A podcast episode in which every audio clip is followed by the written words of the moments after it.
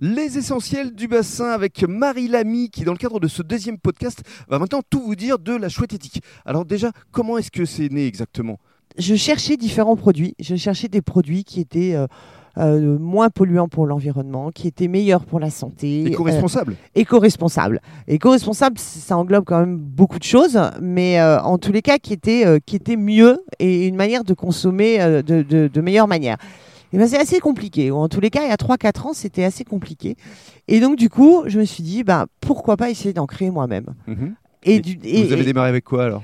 Ah ouais, j'ai démarré avec euh, quelques morceaux de tissu Ouais. et euh, une machine que j'ai ressortie du placard. Mhm. Depuis, euh, je me suis équipée en machine un peu plus professionnelle et j'ai augmenté un peu mes stocks de tissu et mes fournisseurs.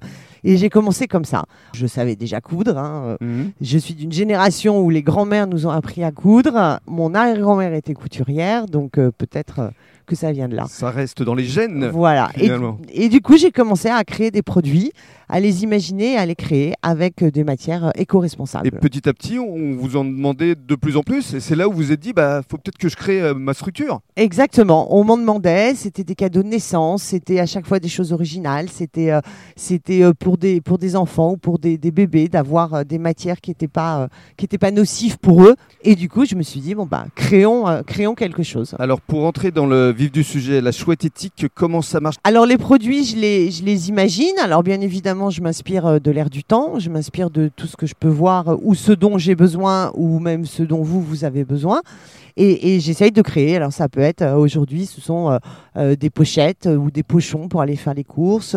Euh, ça peut être des sacs, ça peut être euh, des lingettes, des torchons, euh, des serviettes de table pour éviter euh, tout ce qui va être jeté. On arrête d'utiliser de jeter. Mhm. Et donc voilà, donc je crée les produits, je les imagine, je les fabrique. Alors, pour celles et ceux qui nous écoutent, on se rend directement sur votre site, on choisit.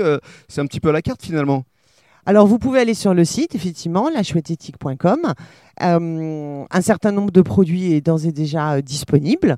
Donc, la boutique fonctionne très bien. Vous achetez, on les envoie et c'est très rapide. Après, si vous avez une envie particulière, si vous avez des besoins particuliers, vous pouvez aller sur la page contact et euh, nous envoyer un mail. Et dans le cadre du troisième podcast, nous allons évoquer les perspectives d'avenir.